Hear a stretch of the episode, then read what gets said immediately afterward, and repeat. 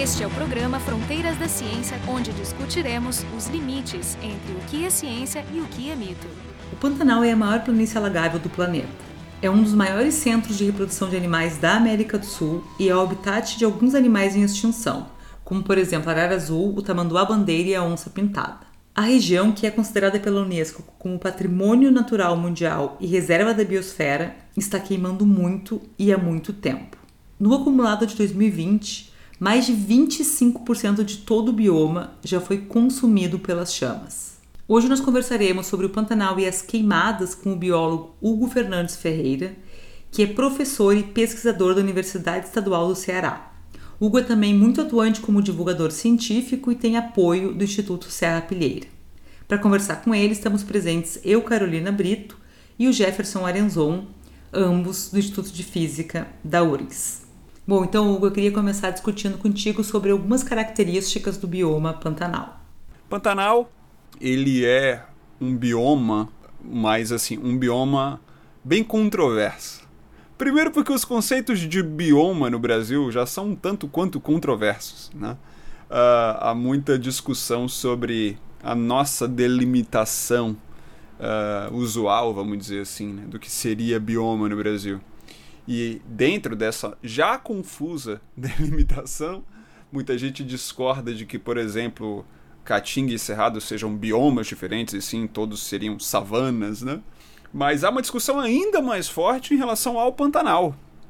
Há quem o considere como uma região de ecótono entre Amazônia, Cerrado e o Chaco Paraguaio.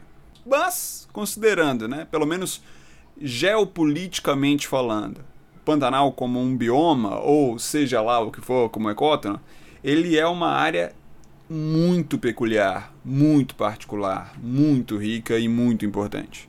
Porque, primeiro, como você falou, ela, é a maior, plan, maior planície alagada do planeta.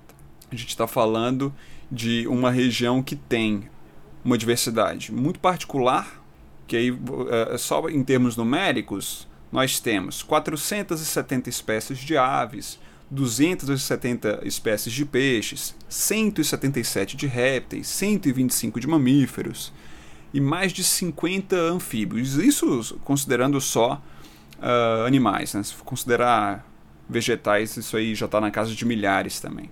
Uma das características que o tornam muito, muito importante é que algumas espécies só existem ali. Então, tanto de mamíferos, aves, principalmente plantas, né? Alguns répteis. Um caso notável é a própria sucuri do Pantanal, ou sucuri amarela, né, o Nectis noteus. Então é um bioma que tem muitas particularidades, um bom nível de endemismo e uma e relações ecológicas muito complexas. E essa complexidade é muito desconhecida do povo brasileiro. Porque quando se fala em Pantanal, é muito comum estar na cabeça do brasileiro uma região muito pequena, alagada, que tem onça, enfim, as pessoas, principalmente das pessoas da minha geração para frente, vão lembrar da novela Pantanal, né? Mas são 11 pantanais, né? São 11 tipos de fitofisionomia muito diferentes entre si. Então o Pantanal também é muito heterogêneo e é enorme.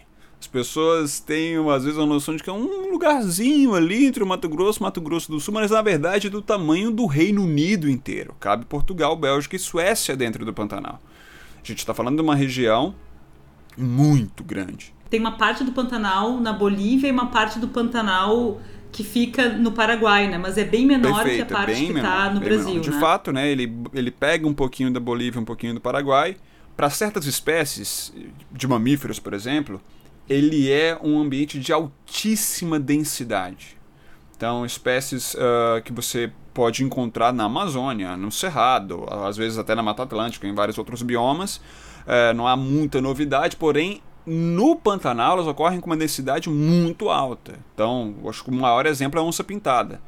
Se você quiser ver onça em qualquer lugar da, do planeta ou da, da, distribuição da onça pintada, que é a América do Norte até a América do Sul. Óbvio, é assim, eu vou te recomendar Pantanal e todo mundo vai te recomendar o Pantanal. É um lugar onde você vai, se você passar ali poucos dias na região do Porto Jofre, por exemplo, você vai ver onça. porque a densidade é muito alta, né? O, tu estava nos contando o quanto esse bioma do Pantanal é complexo, espalhado, heterogêneo. O, o que eu queria saber é o quanto ele está correlacionado com outros biomas no Brasil. Por exemplo, existe uma conexão física? Posso passar continuamente do Pantanal para a Amazônia?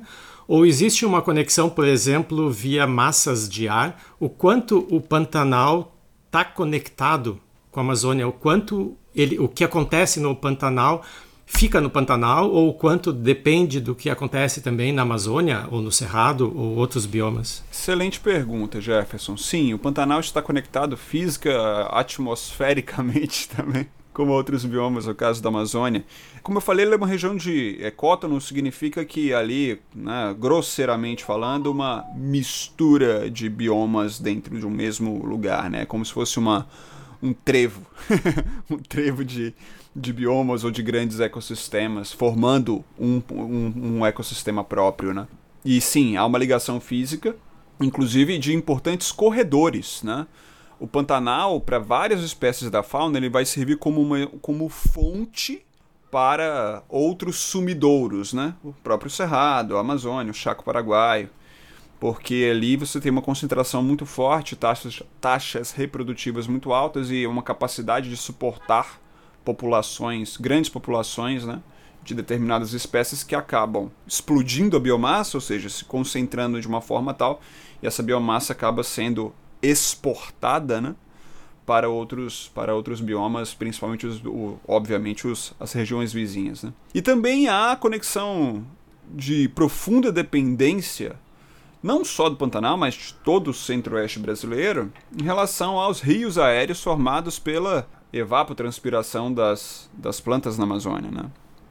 O que você tem é que ali a densidade de, de plantas na Amazônia é tão forte, o que, a umidade que acaba sendo lançada para o ar é tamanha, com os ventos, é, né, naquele sentido mais norte-sul, você tem a formação dos chamados rios aéreos, que são massas, grandes massas de umidade, e a primeira estação a ser desaguada é o centro-oeste brasileiro sobretudo, sobretudo as regiões mais alagadas, elas dependem demais disso, né? Embora esses rios aéreos ajudem a controlar a umidade basicamente do planeta inteiro, né? Uh, é, na, é no, é no centro-oeste onde há a primeira estação e, obviamente, as chuvas são muito carregadas. Então há uma profunda dependência, o que significa dizer que quanto mais, quanto maior for o desmatamento na Amazônia, menor será, serão as taxas de chuva no centro-oeste, incluindo Pantanal, e menor, inclusive, a, a, nossa produção econômica, agropecuária. Então, desmatar a Amazônia é um tiro, não é no pé, é no peito do próprio agronegócio brasileiro. Né? O Pantanal aparentemente tem essa fase, tem essa, tem essa estação de seca e uma estação de alagação, alagamento praticamente, não sei exatamente qual é a superfície, mas ele fica super alagado. Parte desse, desse, desse alagamento ele, ele vem dos rios, né? Acho que em particular do rio Paraguai, se eu não me engano, né? E qual é o componente, assim, da, dessa questão do rio, da, dessa, desses rios aéreos que, que vêm da Amazônia e essas componentes dos rios terrestres para alagar o Pantanal? A gente conhece é, percentuais, percentuais? Uh, não necessariamente, porque é uma cadeia tão complexa, né? Da gente determinar em termos percentuais, mas o que a gente pode dizer é que é uma forte dependência. De fato, o Rio Paraguai é o principal, que banha a bacia pantaneira. Você falou uma coisa fundamental para entender o Pantanal, que são as estações marcadas né, entre seca e cheia. Isso depende de uma série de variáveis. Né? A própria dinâmica dos rios e de suas bacias está intimamente ligada à, à questão pluviométrica. Mas a gente não pode deixar de, de considerar a questão do relevo.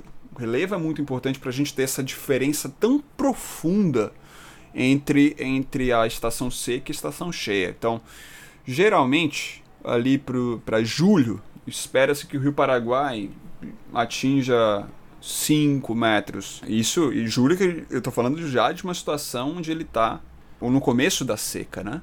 Esse ano foram 2 metros de, de, de, medida de profundidade, né? Então, assim, você tem uma, uma diferença muito profunda até dentro das regiões secas e cheias. E a diferença de de um semestre para outro, porque a gente pode dizer que é realmente uma diferença de semestre, né? Ela é muito marcada. Então tam, tanto por conta da, dos índices pluviométricos, mas também por conta do relevo. Então agora eu queria chegar na questão do fogo, né? Eu acho que deriva justamente dessas questões de ter uma estação de seca e uma estação de alagamento, né? Que é o fato de que tem muita, tem muita matéria orgânica no momento em que o Pantanal seca, né? Então, uma característica do fogo do Pantanal é que aparentemente embaixo da terra mesmo quando tu consegue apagar o fogo, ele continua existindo ali embaixo. Então eu queria que a gente começasse discutindo que tipo de fogo, assim, o que, que a gente poderia esperar de fogo natural no Pantanal e o que, que a gente está encontrando hoje, né? Que são esses, esses focos enormes, esse, essa quantidade imensa de incêndios fogo que estão acontecendo é um, ali. É um papo muito complexo, porque você tem muitas variáveis para explicar por que, que o Pantanal pega fogo e mais variáveis ainda para explicar por que, que o Pantanal pegou tanto fogo em 2020, né? quebrando recordes históricos e, e, e, muito além dos recordes. Vamos responder primeiro que muita gente tem dúvida que é a questão do fogo natural. É possível ter fogo natural? Sim, é possível ter fogo natural. Na verdade, a, paisagem do Pantanal e do Cerrado brasileiro, ela é uma paisagem que é muito dependente da dinâmica do fogo. Não só naturalmente falando, como artificialmente falando. Mas vamos falar primeiro do fogo natural. Ele é possível? Sim, um raio cai ali e você tem aquela aqueles focos de incêndio. Isso era para estar tá acontecendo agora. Na verdade, está acontecendo. O Pantanal ainda tem alguns focos. Boa parte desses focos já são por conta, hoje, hoje que eu estou falando aqui, é novembro de 2020, né? Você tem os primeiros raios caindo porque a, a, o período chuvoso começa agora, final de outubro ali para o começo de novembro, e esses raios, esses primeiros raios podem sim provocar incêndios naturais. Mas a gente não pode desconsiderar os, o, a maior parte desses incêndios que são incêndios artificiais, incêndios pela mão humana, que podem decorrer de acidentes, e usa-se fogo no Pantanal para um monte de coisa. Vai desde o mais comum, que é a renovação de pasto. Aquele pasto ali já está, vamos colocar assim, bem entre aspas, né? Um, um gasto, passou muito tempo, então eles queimam aquele aquele pasto para nascer as primeiras forrageiras, que são bem nutritivas de fato e que aquele gado aproveita essas forrageiras que nascem depois do fogo. Eles chamam isso de renovação de pasto, que é o uso mais comum. Mas você tem uso para tudo. Você tem uso para limpar matéria orgânica, justamente como forma de manejar incêndios maiores. Você tem fogo até para espantar mosquito, que tem um momento no Pantanal que, o mosquito, parece que o mosquito vai pegar você pelo, pelo pescoço e vai te levar. Então tem muitas formas de usar isso, né? Agora, por que, que o fogo é uma característica tão presente? Você falou bem, é uma planície alagada. Então você imagina quando seca o que fica de matéria orgânica disponível acima do solo. Parte dessa matéria orgânica são as, são as macrófitas, que são altamente inflamáveis. O que você tem são barris de pólvora, vamos dizer assim, né? só que naturais, né? esperando só uma faísca você, quando essa faísca ocorre, você tem vários tipos de incêndio. Você tem o fogo de dossel, que é aquele fogo florestal, né, o mais comum, que todo mundo vê na televisão.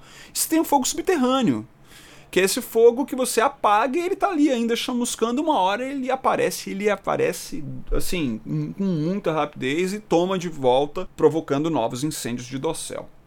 É muito complexa a dinâmica desse fogo e é muito difícil de você controlar depois que aquilo está descontrolado.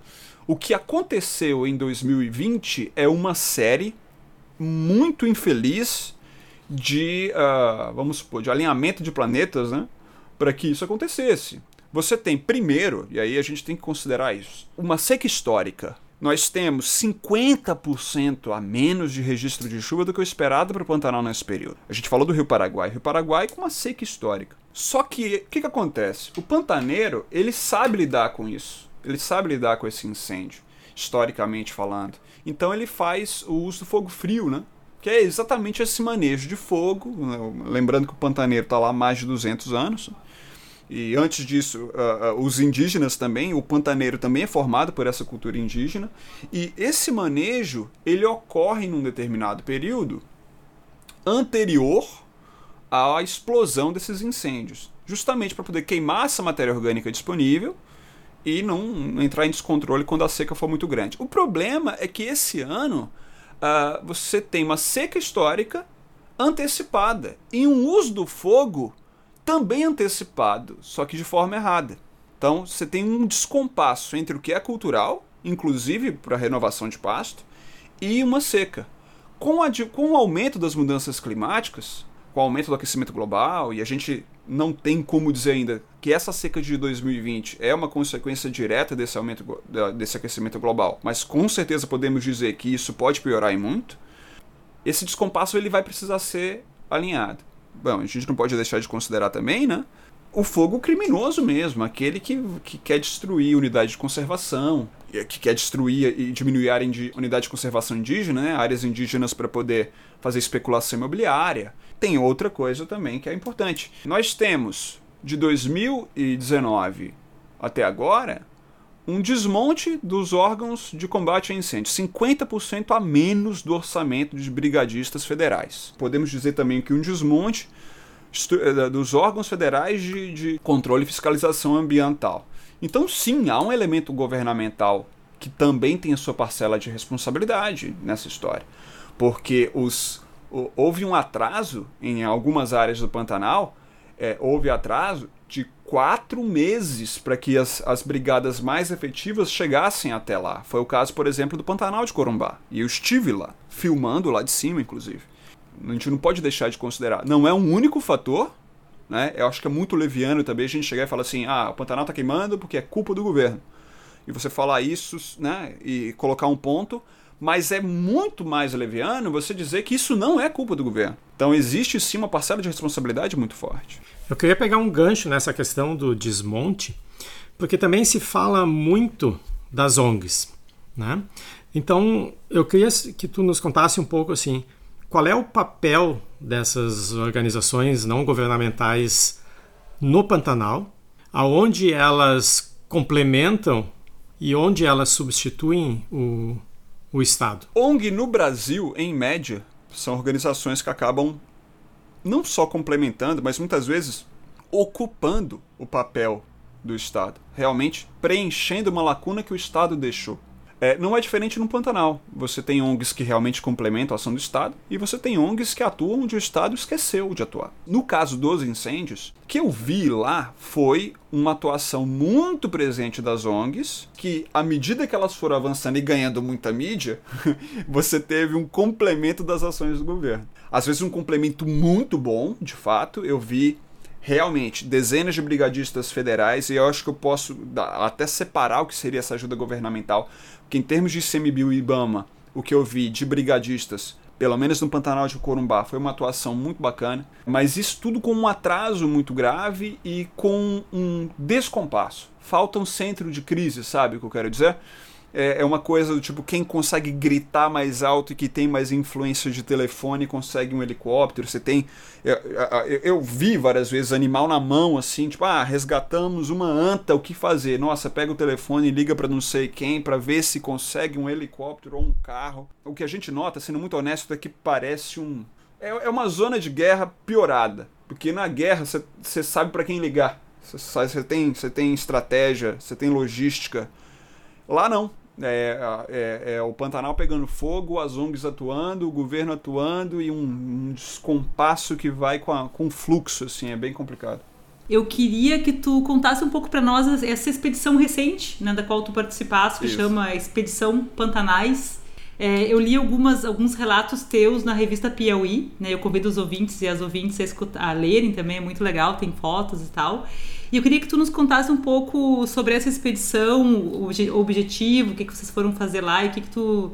O que, que aconteceu nessa expedição? Essa expedição ela teve o objetivo de documentar não só a tragédia né, dos incêndios, mas mostrar um Pantanal real, né? ou como o próprio nome da expedição diz, pantanais reais, né? Vários tipos de pantanal e mostrar como a dinâmica do fogo é muito dependente até, né, de cada fitofisionomia e de como as realidades também são muito diferentes. Eu comecei no Pantanal Sul, na região de Miranda, num refúgio uh, chamado Refúgio Ecológico Caimã, que está uh, inserido numa fazenda de produção de gado, inclusive, gigante, diga-se de passagem, e que lá dentro funciona um, um projeto de ecoturismo com uma pousada de alto padrão chamada um projeto chamado On Safari. É um programa de ecoturismo que também tem uma, um investimento muito forte em pesquisa. Eu atualmente sou parceiro deles né, na, nessa na análise de valoração do recurso, que é basicamente o seguinte: quanto que um projeto como o Safari né, consegue movimentar a economia local e como ele pode ser replicado para outras áreas do Pantanal. Daí do On Safari eu fui, aí eu até comento isso na Piauí, né? Eu estava no Paraíso, porque lá não estava pegando fogo, muito embora, também tem isso. No ano passado, 2019, 30% da, da reserva pegou fogo. A, a, região da Caimã, onde fica o safari, pegou um, um incêndio violentíssimo. Então também fui para documentar um Pantanal resiliente. Que o Pantanal é de alta resiliência. Como eu falei para vocês, o fogo faz parte desse cenário. Não dessa forma, né? Mas faz parte desse cenário eu fui mostrar o que, que era o Pantanal um ano depois. Desse paraíso eu fui para o inferno. Porque eu peguei um carro até Corumbá, em um avião um aviãozinho, né, um monomotor, um, um Cessna, para Serra da Molar, na região da Serra da Molar, que fica na, também no município de Corumbá, mas ali 45 minutos de voo. Ali a impressão que dava é que o inferno tinha subido para a Terra, porque as linhas de fogo eram de dezenas e dezenas e dezenas de quilômetros. E durante várias vezes a gente teve que desviar plano de voo. E durante algumas vezes, porque eu fiquei voando durante um bom tempo, vários dias, a gente teve que abortar a missão, de abortar o voo mesmo, porque não tinha condição de visibilidade. A gente estava num avião que não operava, não tinha operação de localização por aparelho, só visual. E aí, ao meu lado, Chico Boabaide, que é um piloto de 46 anos de Pantanal. Já um senhor, né, de, de mais de 60 anos, e o Chico falando: Eu nunca vi isso na minha vida. Então, essa foi uma experiência muito, muito marcante, porque além de eu estar no avião, eu desci Desci para acompanhar o trabalho dos brigadistas, dos bombeiros. Eu estava do lado do meu amigo e grande documentarista Lauren, Lauren Suaba, que ficou em, em, em solo. E ali a gente presenciou co coisas muito tristes, né? Sei lá, eu devo ter visto na casa de milhares de animais mortos. Mas ao mesmo tempo documentei o trabalho de heróis, né? Brigadistas do IBAMA e CMBio, bombeiros de vários estados, forças militares. Também a gente conseguiu é, documentar um incêndio de grandes proporções acontecendo desde o início, porque eu estava no barco quando uma senhora ligou o rádio para todo mundo, né? Todo mundo que tinha um rádio ali escutou, mas eu estava próximo, peguei o rádio e ela pedindo socorro porque tinha um incêndio que ela não estava conseguindo controlar e os bombeiros já tinham ido para lá e eu fiquei me comunicando com ela. E são relatos muito emocionantes, porque você vê que são vidas humanas em risco. Eu passei especialmente por um, um, um, posso dizer um trauma, assim, porque no meio daquela tragédia toda, o filho de dois anos de um brigadista caiu no rio, sabe, e, e, e morreu afogado. E a gente já imerso em tragédia e tendo que lidar com mais uma tragédia. Então isso isso foi muito chocante para mim, para o Lawrence, para todo mundo. A gente seguiu para Porto Jofre que já tinha sido quase todo queimado. O Joffre teve 86% da sua área queimada. E, e, lá estava minha companheira, Cecília Licarião, que também é bióloga, que já estava no Joffre lá quando a, a coisa estava no, no, pior nível. E eu fui encontrar, já estava tudo queimado, a gente já foi atrás de uma missão mais específica que era contar quantas onças ainda estavam ali e estavam voltando, né? já a própria Pantera que fica lá no Joffre tinha começado esse trabalho e já estava lá fazendo o, os guias de turismo também. Eu, Lawrence e um outro fotógrafo chamado Hernani Júnior nos juntamos à equipe, pegamos um caminho muito específico para poder contar. A gente sozinho conseguiu mais sete, só que já haviam outras uh, ah, 15 que haviam sido contadas. Até o momento, 29 onças foram avistadas, então isso é é um excelente número. Ah, tu quer dizer as, as que sobreviveram? É, na, na, verdade, o onça é um bicho que corre que nada bem, né? Então a gente, a gente estima que a assim, esmagadora maioria de fato tenha sobrevivido, mas nós tivemos duas perdas e duas uma onça que não volta para a natureza, porque foi a onça que teve as suas patas muito queimadas, e o ousado, o ousado voltou para a natureza, é uma onça que foi resgatada, foi tratada em Brasília pelo pessoal do NEX, um, uma instituição sensacional, foi tratada com célula-tronco, pele de tilápia, que inclusive é uma pesquisa aqui da Federal do Ceará. Eu queria fechar o programa com uma palavra de esperança sobre todo esse cenário, né? Porque tu disseste o Pantanal resiliente. E, bom, eu queria entender um pouquinho se, se já dá para fazer um cenário do futuro, né? Depois de, toda essa, depois de todas essas queimadas, assim, a gente pode esperar ter um Pantanal daqui a quanto tempo recuperado? É o que todo mundo quer saber, né? Mas a gente fala que essa não é muita grande questão por vários motivos. É, essa tragédia, ela, ela não é isolada, né? Ela, ela é uma tragédia cumulativa. Primeiro porque todo ano os incêndios eles ocorrem no Pantanal, é muito difícil você é, isolar, né? Os, os impactos estão aí. As mudanças climáticas estão, né, já estão em curso.